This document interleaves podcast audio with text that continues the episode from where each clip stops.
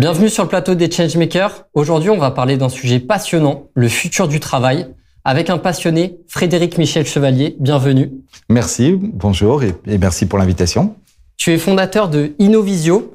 Euh, Est-ce que tu peux nous présenter ton parcours et pourquoi tu t'es intéressé justement à cette question du futur du travail? Alors j'ai presque un parcours de slasher. Je suis passé par plein de choses. J'ai une formation à la base en relations internationales, sciences politiques, mais très rapidement je me suis euh, intéressé à la tech, euh, euh, à la communication, des choses comme ça. J'arrive euh, dans les années 2010, je me lance dans l'entrepreneuriat dans le domaine de la legal tech avec une start-up et arrive la crise sanitaire et le confinement. Et là, euh, je vois les entreprises se mettre en télétravail. Ça faisait, parce que j'ai toujours fait de la formation à côté de mes activités, donc ça faisait, euh, je sais pas, depuis 2008 que j'animais je, des formations et j'ai accompagné plus de 1000 personnes dans des entreprises de toute taille sur la mise en place de travail collaboratif, de plateformes collaboratives. Euh, dans le cadre de ma, de ma startup, je manageais depuis déjà cinq ans une équipe en mode hybride à travers deux pays, deux continents et trois cultures parce que j'avais une, une branche à Casablanca et donc on avait aussi des Africains qui, qui étaient présents dans notre équipe de, de développement. Et je me suis dit, bah, quitte à ne pas avoir d'activité, peut-être que je pourrais aider. Et c'est comme ça que j'ai vu ça. Et en voyant arriver et progresser le télétravail, bah, je me suis dit, il, devenait très évident qu'il y avait un monde d'avant, un monde d'après, que ce monde d'après n'allait plus ressembler à ce qu'on avait connu. Et voilà comment on rentre, euh, on tombe comme euh, Obélix dans la marmite euh, du futur du travail. C'est génial. Justement, moi, ce qui, ce qui m'intéresse, c'est qu'on parle de ta vision du marché du travail en 2030. C'est-à-dire que, bah, effectivement, comme tu le dis, il y a un avant et après cette crise sanitaire.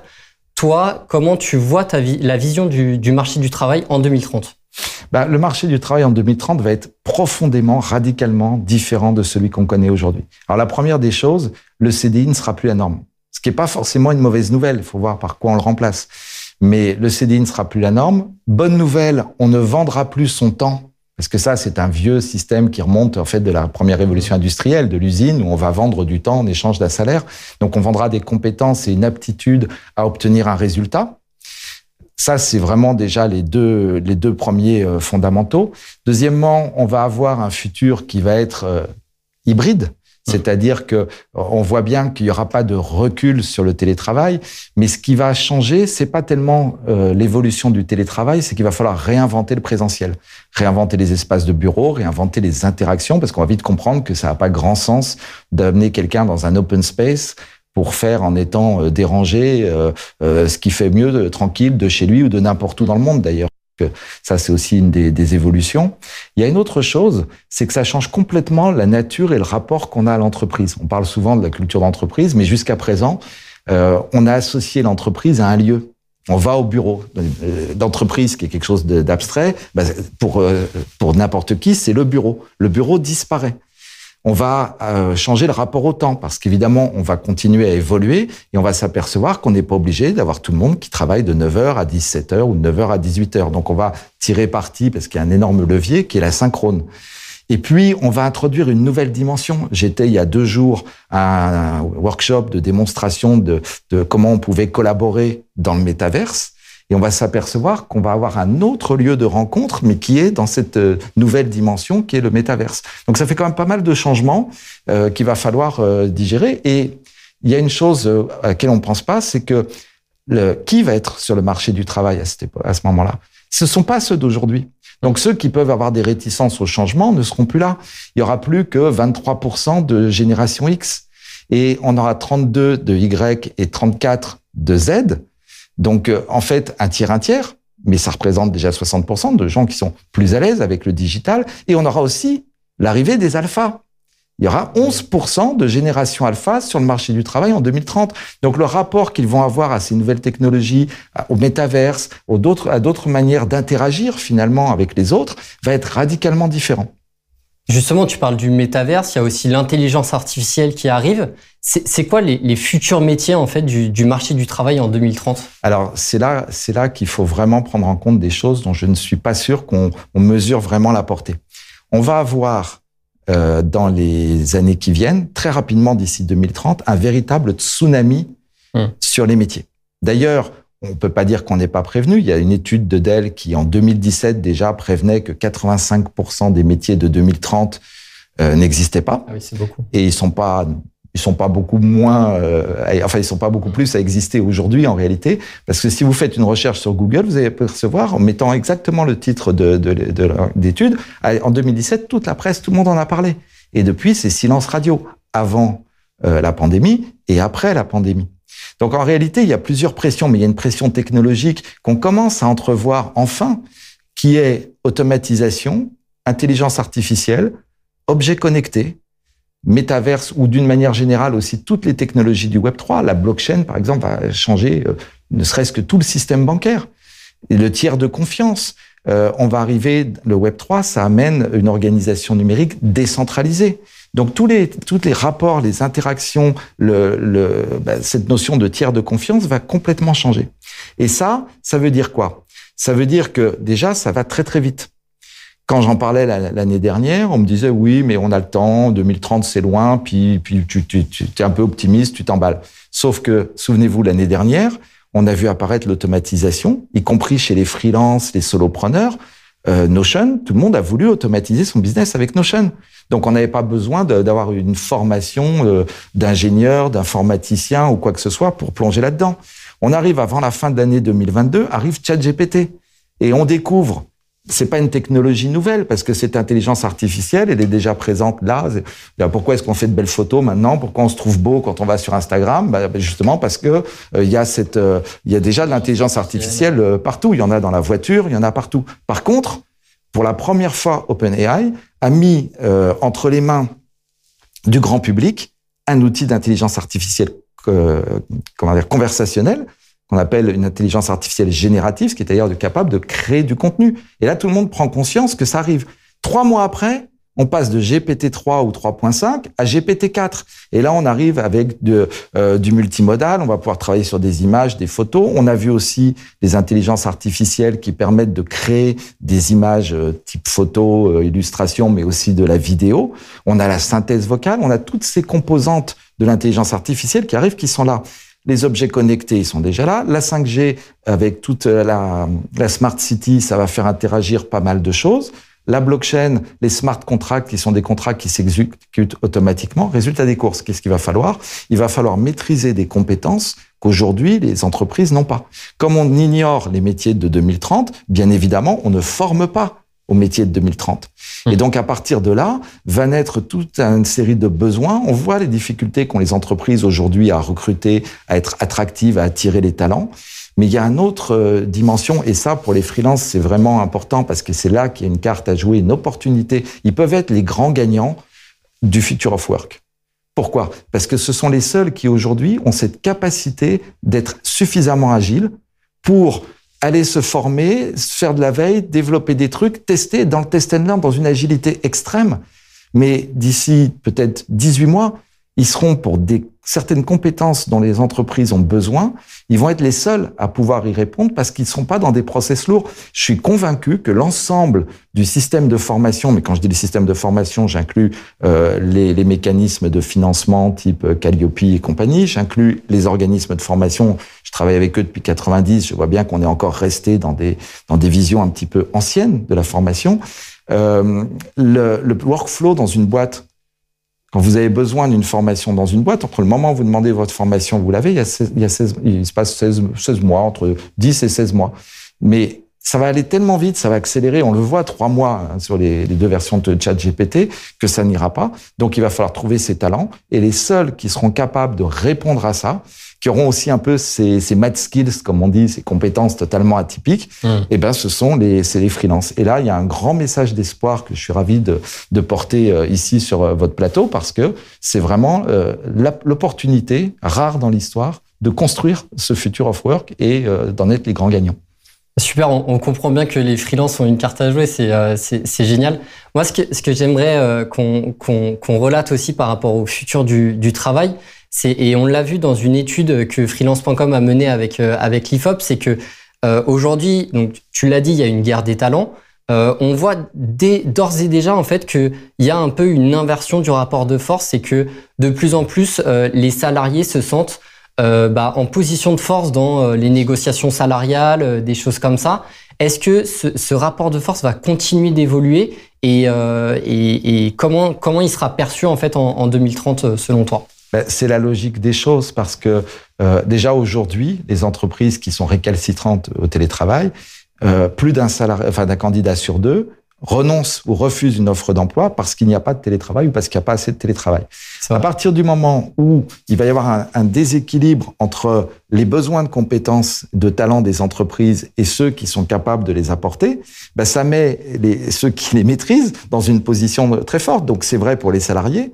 Et on assiste, euh, je pense, depuis euh, grosso modo la, la, fin de la pandémie, à, au même, à même type d'inversion de rapport de force que le Web 2 avait apporté euh, vers, à partir de 2007-2008, où il y a eu un rééquilibrage du rapport de force entre les marques et les consommateurs. Il suffisait plus de dire et de décréter parce qu'on était une marque à coup de slogan et d'affirmation.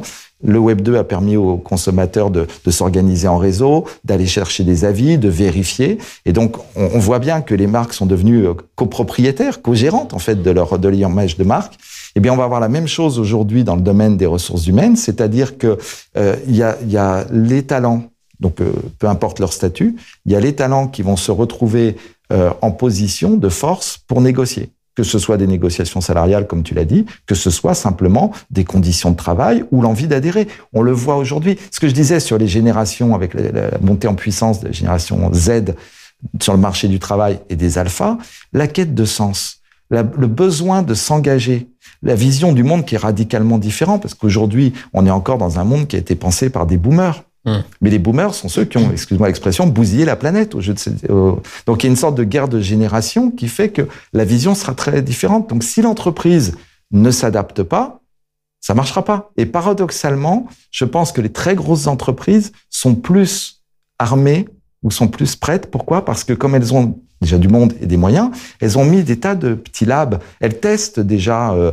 euh, bah, elles testent le métaverse, elles testent des nouvelles euh, méthodes de collaboration, elles testent plein de choses, de changement d'organisation des bureaux, ce présentiel où on va être plus pour se rencontrer, soit pour co-construire, soit pour euh, innover, soit enfin pour faire autre chose que d'être simplement au bureau, ce que les entreprises de taille moyenne ne font pas.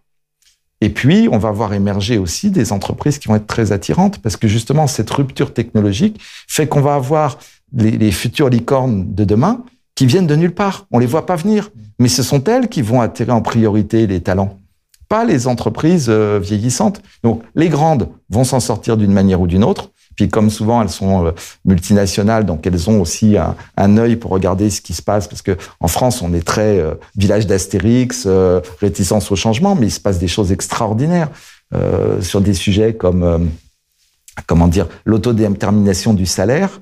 Bah, je crois que tu étais à la soirée organisée par Samuel Durand là pour son lancement de son Night, voilà, son documentaire Time Time to Work. Ouais. Voilà, tu as vu cette entreprise vietnamienne où en fait on a un système qui ressemble comme deux gouttes d'eau au réseau, un système d'influenceurs. Et si moi j'estime que mon salaire il doit être augmenté de 1000 euros, ben, je vais le proposer. Et puis ça va être une discussion comme on a sur LinkedIn avec des commentaires, des likes, et jusqu'à ce qu'on arrive à euh, savoir si oui ou non ça peut se faire. Mais on, enfin, je sais pas, tu as dû être surpris de voir arriver ça au Vietnam. Tu pouvais t'attendre ça n'importe où, mais pas en Suède, je sais pas où, mais pas au Vietnam. Donc euh, voilà, il y a, puis on, on, va, pas faire le tour du monde, mais il y a plein d'initiatives aujourd'hui qui sont très en avance sur notre façon de voir en France, qui euh, qui s'organisent euh, et qui vont conditionner ce rapport de force. Et dernier dernier point pour les freelances, bah il y a une carte à jouer quand je dis ils seront les grands gagnants parce que finalement ils auront la clé. Mm. Donc le freelance qui a été parfois un peu méprisé parce que soit c'était un doux rêveur qui avait pas envie, enfin qui voulait vivre sa petite vie cool et tranquille, soit c'était le loser à qui Pôle Emploi avait fini par dire au bout d'un certain temps, bah écoute, je peux plus rien pour toi, euh, crée ton boulot. C'était un peu ça avant 2020 la vision des, des freelances. Ben ça va être euh, ceux qui seront les plus courtisés. Et ça, c'est un grand, grand message d'espoir. Euh. C'est déjà le cas et c'est vrai que chez freelance.com, on le voit au jour le jour. Moi, moi, ce qui m'intéresse, c'est que aussi, tu, donc, euh, je crois que j'ai vu sur LinkedIn que tu préparais un livre qui s'appelle Génération télétravail. Euh, donc, euh, donc, la génération d'aujourd'hui qui justement connaît le télétravail, comment elle va s'imbriquer justement à ce marché du travail en 2030 Alors en fait, comme l'idée avait germé justement à l'époque de la crise sanitaire, j'avais appelé ça génération télétravail, mais je vais, je vais te confier un secret. C'est pas une question d'âge. Et c'est pas une question de télétravail. En fait, c'est un bouquin qui va raconter le cheminement avec une vision euh, justement un peu euh, prospective sur 2030. Et j'ai voulu vraiment, parce qu'au départ, je m'étais dit, je vais faire une sorte de mode d'emploi, de manuel du, du management hybride, et puis intégrer voilà les, évolutions technologiques. Mais en fait, non. C'est l'histoire finalement de un peu les anciens combattants de 2020, c'est-à-dire cette génération qui a vu euh, il y a trois ans le monde basculer et qui a découvert qu'un autre modèle était possible. Et à partir de là, on pouvait plus leur opposer non, on fonctionne comme ça et c'est comme ça et c'est pas possible et autre. Ils ont découvert, ils ont pris conscience. Certains ont pris la voie de la grande démission. Euh, pas forcément d'ailleurs pour quitter le salariat, mais pour refuser déjà de bosser dans des entreprises avec lesquelles ils n'étaient pas en accord en termes de partage de valeurs ou de, de choses comme ça. Donc, euh, il y a ce cheminement. Beaucoup se cherchent. Et beaucoup vont devoir pivoter, notamment ils sont partis en soloprenariat en pensant des trucs, ça marche, ça marche pas, mais ils vont évoluer parce que la dynamique est positive. Donc c'est de raconter tout ça et de mettre tout ça, euh, j'allais dire en perspective. Alors certes, le fait du télétravail, mais celui-là il est entendu, mais avec des, des, des, des facteurs de pression sur cet avenir du travail que sont le facteur technologique, je viens d'en parler, la question environnementale, parce qu'il y a quand même un moment où on va se poser des questions de faire des grandes transhumances tous les jours, quel que soit le moyen de transport plus ou moins écologique utilisé, c'est peut-être pas, c'était peut-être pas bien. La, la, aussi la question de la qualité de vie. Personne n'a envie de se taper euh, une heure quarante de transport euh, s'il peut faire autrement. Donc il y a aussi toute cette recherche euh, de, de, de proximité que l'on voit dans la nouvelle, euh, ça va bien des circuits courts, des choses comme ça. Donc, travailler beaucoup plus euh, pour des raisons environnementales et sociales dans un contexte de, de proximité. Et il y a une autre question qu'on a oubliée parce que justement, euh, avec la pandémie, les élections régionales étaient un petit peu loin. Mais le sujet numéro un aux dernières élections régionales, c'était le rééquilibrage des territoires. En France, on a un territoire qui est vaste. On a, c'est même plus des petits villages, on a des, des, des zones qui se désertifient. On supprime des services publics, on ferme des classes. Pour aller retirer de l'argent euh, liquide, on dira il n'y aura plus besoin de liquide, mais enfin aujourd'hui pour aller retirer de l'argent liquide, il faut prendre sa voiture, ce qui n'est pas top d'un point de vue écologique. Il faut faire 15 minutes pour trouver le premier distributeur et s'il est en panne, euh, ainsi de suite. Donc on arrive dans une situation euh, où on tasse dans les grandes métropoles la population, donc principalement l'Île-de-France, Rhône-Alpes, parce que ce sont les bassins d'emploi. Ces zones sont saturées. Mmh on pollue, on vit mal, le logement est cher, le coût de la vie est cher, et on est stressé parce qu'il faut se déplacer. Ça n'a aucun sens. Et ça coûte infiniment moins cher d'aller tirer euh, une fibre à partir d'une liaison satellite pour amener du très haut débit dans un village au, fin fond de la France que d'aller construire des, des, infrastructures de transport comme le métro du Grand Paris, qui de toute façon sera probablement saturé. Il a été décidé en 2007 et euh, il sera inauguré euh, à partir de 2025, mais il sera terminé en 2030-2035. Donc, avec ces flux migratoires, il sera déjà saturé et on va continuer comme ça, comme ça, comme ça, alors qu'on pourrait avoir meilleure qualité de vie, meilleure euh, qualité environnementale, euh, et puis, puis ce rééquilibrage économique qui fait qu'on évite d'avoir de, de la désertification. Bah merci beaucoup pour cette interview, c'était passionnant. Je t'en prie, merci beaucoup de m'avoir invité. Vous l'avez compris, euh, il y a des opportunités aujourd'hui sur le marché du travail et, j'espère que ça vous aura plu euh, ce sujet sur euh, le marché du travail en 2030. Vous pouvez retrouver toutes les interviews Changemaker sur notre chaîne YouTube freelance.com et sur nos chaînes de podcast.